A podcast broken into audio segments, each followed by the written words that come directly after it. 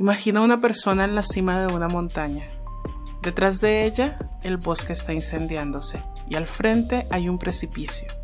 Sería ideal si logras subir a tu personaje protagónico a esa montaña. Allá está el clímax de tu historia, la crisis máxima. Habrás puesto a tu personaje en una situación en la que cualquier decisión que tome parece a primera vista catastrófica, incluso si decide no hacer nada.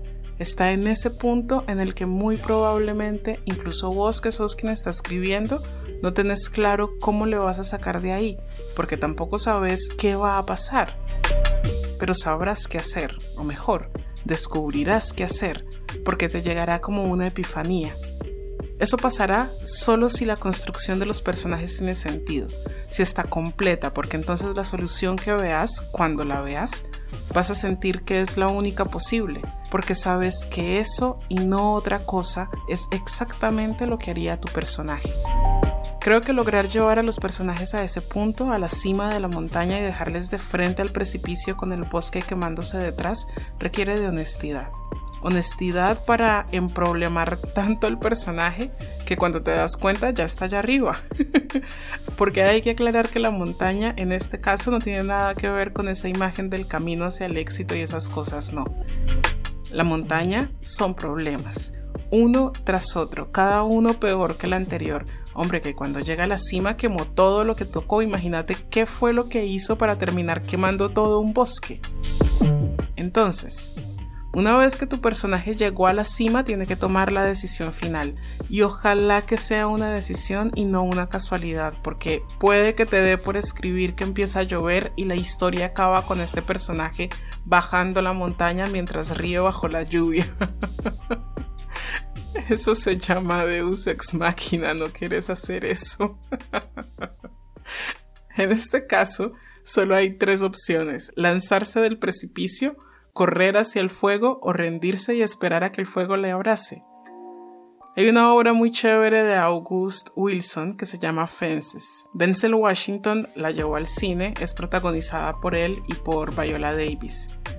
Tengamos en cuenta que como espectadores, si la obra está bien escrita, recorreremos el camino que el personaje protagonista o que el personaje con el que más nos identifiquemos esté recorriendo. Pues en esta obra, Wilson pone a sus personajes en este precipicio varias veces, entonces varias veces tenemos la sensación de que cualquier decisión les conduce a la muerte, figurada, pero muerte igual.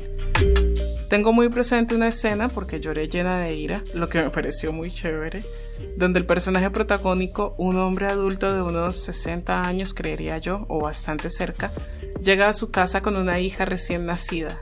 Su amante dio a luz y murió en el parto. Él llega a la casa con la bebé para pedirle a su esposa que críe a la niña como su hija. Como esta escena ocurre relativamente cerca del final de la obra, uno ya conoce a los personajes, uno puede imaginarse qué va a responder la esposa y uno sabe que él está haciendo la propuesta porque también sabe que ella no va a decir que no. La ausencia de sorpresa, en este caso, hace que la escena sea todavía más agresiva porque entonces uno está presenciando una escena de manipulación donde cada uno de los personajes está en su propia montaña, pero voy a hablar solo de la montaña en la que está la esposa. Ella está en esta situación por la presión del esposo. En este caso, él es el bosque quemándose y la esposa se va a lanzar ahí dentro. La pregunta es la misma siempre. ¿Cómo vas a salir de ahí con vida? En este caso, lo que está en juego es la dignidad. La pregunta entonces es, ¿cómo vas a salir de ahí con dignidad? La pregunta para vos es, ¿cuál es la montaña de tu historia?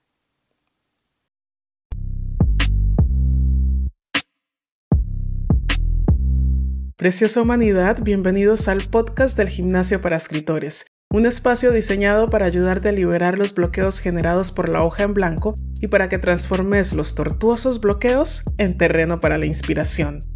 En este podcast abrimos los micrófonos a la literatura y a través de ella a los autores cuya obra nos aporta ese conocimiento que alimenta nuestra creatividad. Porque acá lo importante no es si vos escribís teatro, cuentos, novelas, cine, no. Lo que importa es cómo contar historias de manera que si quieres ser miembro de esta comunidad de escritores con mentalidad de deportista, Solo debes ir a la descripción y seguir el enlace para apuntarte a la lista de correos. Así recibirás información sobre las novedades del gimnasio, eventos, clases, talleres y nuevos cursos. Soy Edijanet MH, escritora, directora de teatro, docente, fundadora del gimnasio para escritores y tu entrenadora personal. ¿Empezamos? Preciosa humanidad, les saludo. Antes de continuar, te recuerdo que las citas textuales las escucharás en segundo plano. Ahora sí.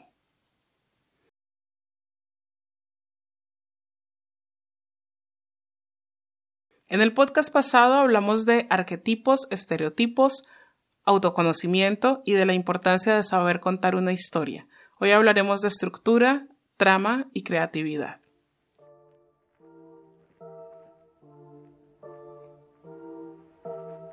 La estructura.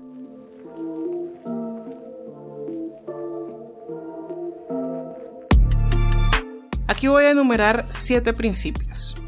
1. La estructura es una selección de sucesos extraídos de las narraciones de las vidas de los personajes que se componen para crear una secuencia estratégica que produzca emociones específicas y expresen una visión concreta del mundo. 2. Estos sucesos que han de ocurrirle a los personajes están determinados por una transformación de valores, un cambio que va de positivo a negativo, vivo, muerto, verdad, mentira, amor, odio, etc. 3. En una historia, cada escena tendrá un suceso, pero si al revisar tu texto te encontrás con escenas que no tienen ninguno, habrás de preguntarte para qué está esa escena ahí si la respuesta es para entregar información, la mejor decisión será eliminarla y encontrar una manera para mostrar la información en lugar de contarla. Esto quiere decir que evitaremos escribir escenas del tipo el villano cuenta su plan en un monólogo. 4. Una escena es una acción que se produce a través de un conflicto en un tiempo y un espacio más o menos continuos, que cambia por lo menos uno de los valores de la vida del personaje de una forma perceptiblemente importante. En una situación ideal, cada escena se convierte en un suceso de la historia. 5. Y un grupo de escenas a través de las cuales se cuenta un bloque de la historia sería una secuencia. Cada secuencia tendría una escena climática, es decir, una escena cuyo suceso causa en el personaje la transformación más importante de la secuencia. 6. Los golpes son impulsos que movilizan la escena, son la base de la acción dramática. Pensa en una gota que cae siempre sobre el mismo espacio en una roca. Cada gota es un golpe que va agrietando la roca, primero de manera imperceptible, pero eventualmente la rompe. La ruptura es el suceso. 7. Finalmente, la suma de las secuencias conforma un acto, y los actos la historia. Cada acto contará con un clímax, siendo el último el más importante de la historia. La trama.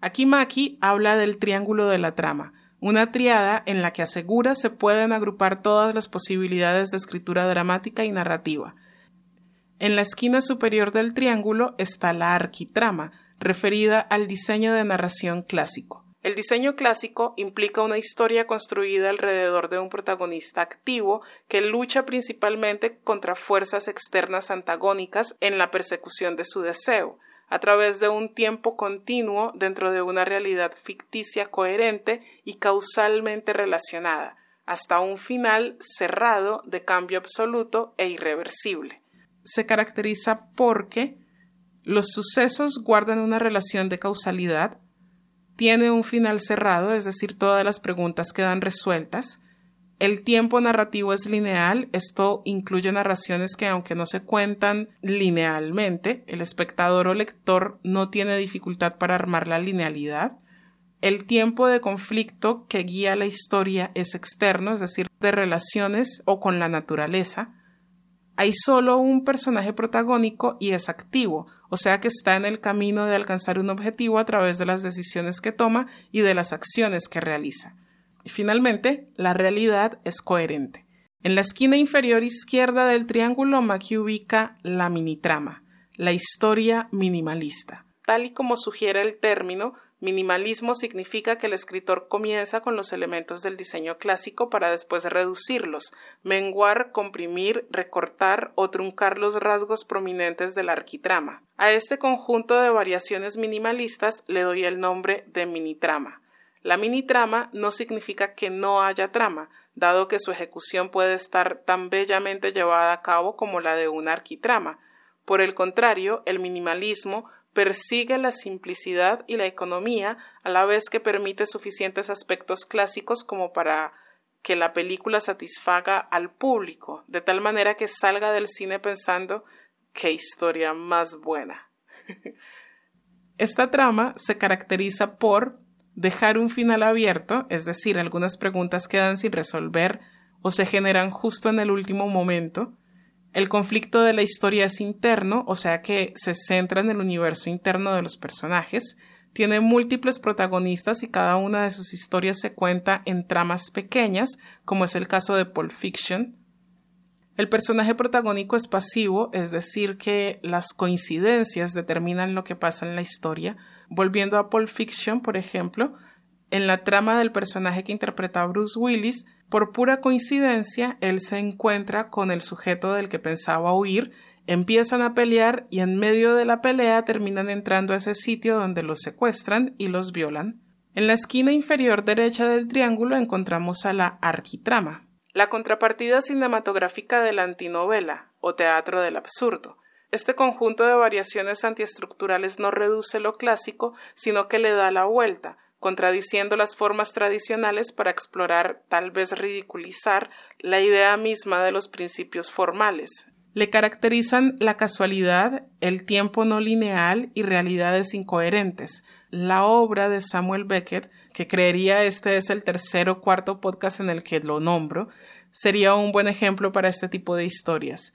Finalmente, en el centro de la parte inferior del triángulo, Maki ubica a las historias sin trama, la situación en la vida del personaje no cambia de valor al final de la película, es virtualmente idéntica a la del principio. El relato se disuelve en un retrato, ya sea un retrato verosímil o absurdo. A estas películas las denomino no trama. Aunque nada cambia dentro del universo de una no trama, conseguimos una clasificadora visión interna del mismo, y con un poco de suerte algo cambia en nuestro interior.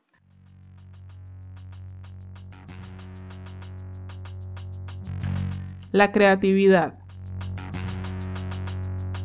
La creatividad significa elegir qué incluir y qué excluir. Los guionistas experimentados no confían nunca en la llamada inspiración.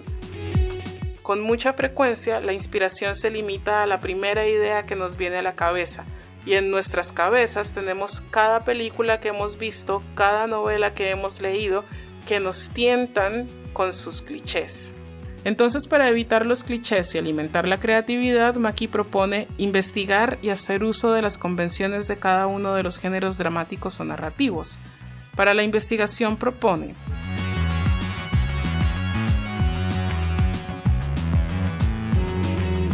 investigar en la memoria este sería un ejercicio similar al propuesto por Stanislavski para el trabajo de los actores, donde se apela a la memoria para recordar emociones y o situaciones similares a aquellas en las que se encuentra el personaje. Stanislavski propone este ejercicio para la actuación, Maki lo propone para la escritura. Investigar en la imaginación, que es similar al ejercicio anterior, con la diferencia de que ya no se recurriría a la memoria para recordar sino a la imaginación para recrear situaciones similares a las del personaje y descubrir así comportamientos, emociones y sensaciones útiles para resolver las situaciones escénicas.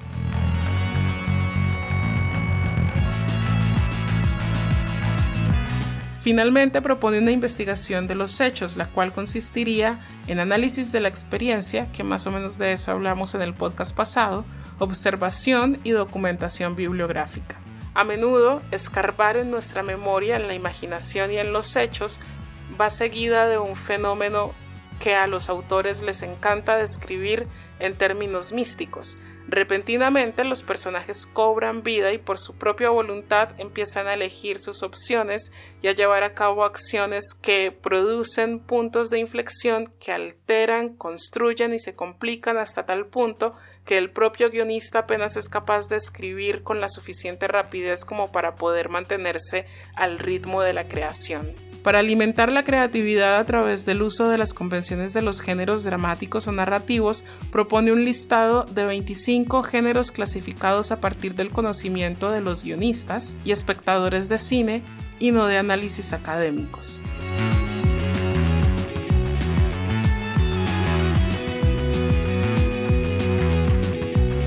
A continuación presento el análisis de géneros y subgéneros utilizado por los guionistas, un sistema que ha evolucionado basado en la práctica y no en la teoría y que contempla las diferencias de tema, ambientación, papeles, acontecimientos y valores.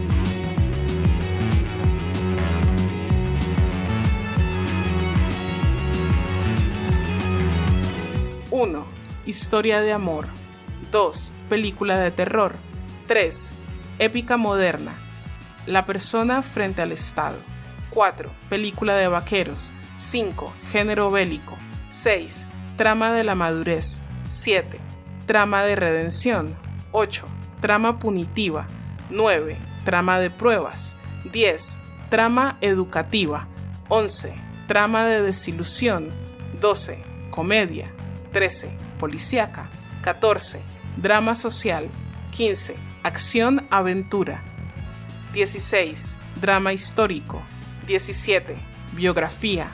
18. Docudrama. 19. Falso documental. 20. Musical. 21. Ciencia ficción. 22. Género deportivo. 23. Fantasía. 24. Animación. 25. Película de arte y ensayo.